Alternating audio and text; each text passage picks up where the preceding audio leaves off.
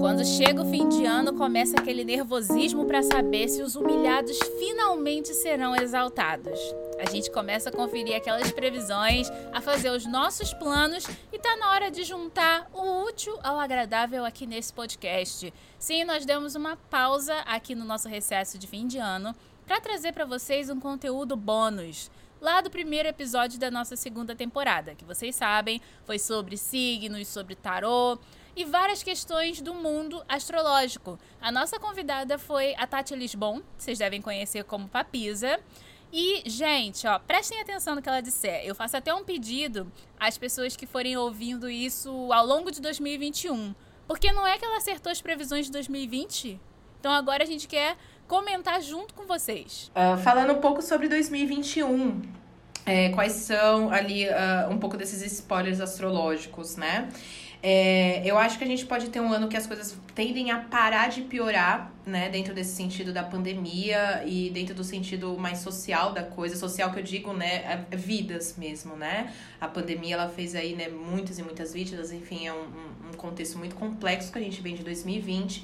Mas a tendência é que para 2021 esse cenário, ele pare de piorar. Não quer dizer que vai melhorar. Nossa, 2021 acabou, virou o ano, tchau, coronavírus. Não isso não vai acontecer, gente. A gente realmente vai. Esse, essa ideia, né, entre muitas aspas, do novo normal é realmente se adaptar a esse novo contexto, né? Então. Isso não é nem a astrologia que está dizendo, é muito, é muito óbvio em vários níveis. Então, é, é realmente é um, é um ano onde a gente vai começar a entender como que a gente vai conseguir conviver com isso, como que a gente vai se adaptar a esse novo momento, né? Uh, eu acho que muito das coisas muito complexas que tinham para acontecer a nível ambiental e a nível de saúde pública mundial é, tá acontecendo e vai ainda rolar em 2020 mesmo, tá? E 2021 a gente vai pegar tipo a ressaca de tudo isso. Porque vamos imaginar se 2020 foi a onda, o tsunami que que pegou, né, todo aí o mundo, 2021 é o after disso. Então, como que está essa praia, essa cidade, esse mundo após essa onda? Então, a gente tem um aspecto que eu acho que ele vai ser muito marcante para esse próximo ano, astrologicamente falando, né, puxando aí um pouco para astrologuês, é a, a quadratura entre Saturno que vai estar em aquário domiciliado, as questões ali realmente linkadas ao coletivo, as pessoas, a comunidade, a gente, né, não, não, não adianta pensar só em torno do próprio umbigo, não é mais sobre isso, acabou, acabou, tudo que é muito tradicional, muito clássico precisa ser revisitado, precisa ser ressignificado, acabou essa coisa do tradicional, entendeu? Tipo, não tem mais, não tem mais, gente, aceita, entendeu? E, e aí o Saturno ele já vem nessa, nessa vibe, né? Ele é esse desafiador. E esse Saturno ele vai estar tá formando uma quadratura com Urano praticamente 2021 inteiro. E Urano vai estar tá em Touro. Urano em Touro, ele fala, ele, desde 2018, ele está lá falando sobre as reformulações econômicas, né? Reformulações de valores, né? Não só a nível econômico, dinheiro, né? A grana no bolso, mas também o valor. O que, que é importante, o que, que não é.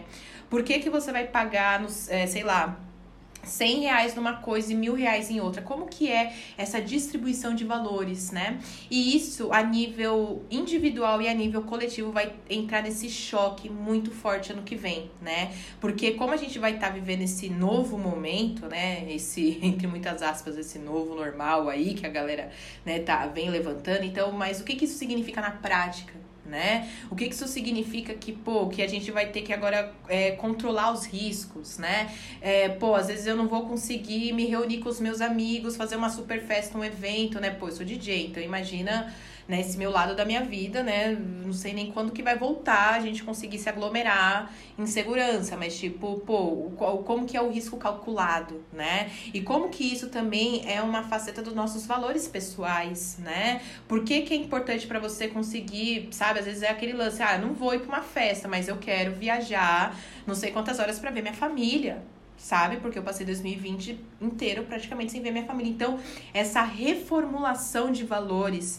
é, levando em consideração as mudanças incisivas do contexto, elas vão ser muito significativas e muito fortes para 2021. Então, resumindo, as coisas é, a nível, eu acho que ambiental, né? Elas assim, a gente agora já, a gente já, já deu o que tinha. Não sei se já deu o que tinha que dar. A gente já, já. A conta tá aí. Entendeu? A gente só vai começar a realmente é, receber aí o, o, o, o a conta, basicamente, né? Isso vai acontecer a nível ambiental, vai afetar todo mundo, é isso.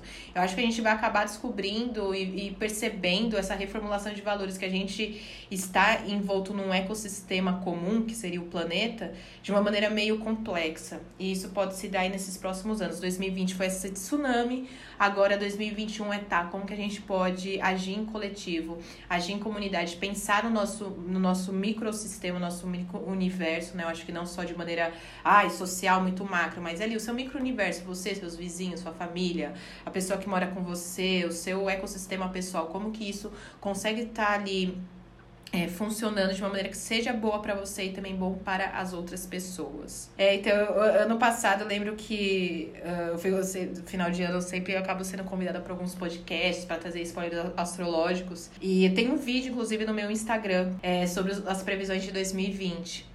E aí a gente fez esse vídeo de 2019, né? E o título do vídeo é Seria 2020 um ano punitivo? Eu lembro que na época que saiu o vídeo em 2019, eu fiquei com muito receio de compartilhar, porque eu falei, putz, eu não gosto de trazer previsões ruins. Né? Eu não quero carregar esse estereótipo, nossa, da bruxa que fica lá, mano, falando coisa ruim. Tanto que eu só fui divulgar esse vídeo, eu acho que no meio da pandemia, assim. que eu falei, ah, gente, agora eu acho que eu posso divulgar. E todo mundo ficou chocado, assim. Eu falei, é, gente. É que eu não queria falar antes, agora que já tá vivendo, agora vocês já estão vivendo, entendeu? Eu não, eu gosto de eu, eu gosto de trabalhar no famoso morde a sopra, sabe? Então, porque vamos, então já, já tá sendo complicado. Como a gente consegue fazer algo bacana? Eu gosto dessa, dessa ideia, dessa otimização, sabe?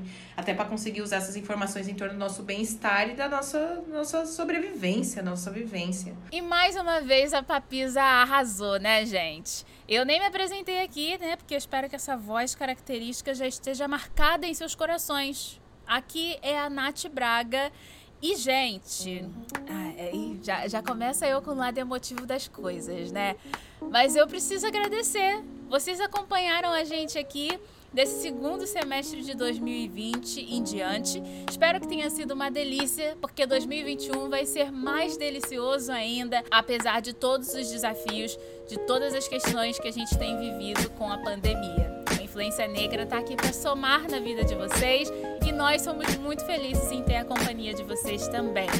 E para acompanhar o nosso trabalho, nós estamos no Instagram como Influência Negra, no Twitter a mesma coisa. Se você é o próprio patrocinador que está ouvindo aqui esse episódio, por favor, entre em contato em podcast.influencianegra.com.br e sigam também a nossa equipe, os membros desse coletivo. São pessoas que aí, nesses 365 dias do ano, às vezes 366, estão se dedicando para entregar os melhores conteúdos, os conteúdos mais agregadores possíveis à vida de vocês. Então é isso. Agora é aquilo, né? Me despeço. Pelo menos aqui na Baixada Fluminense, quando chega o fim de ano, a gente faz obra, a gente faz faxina, a gente faz um montão de coisa em casa. E a minha vida não estaria diferente. um beijo, gente!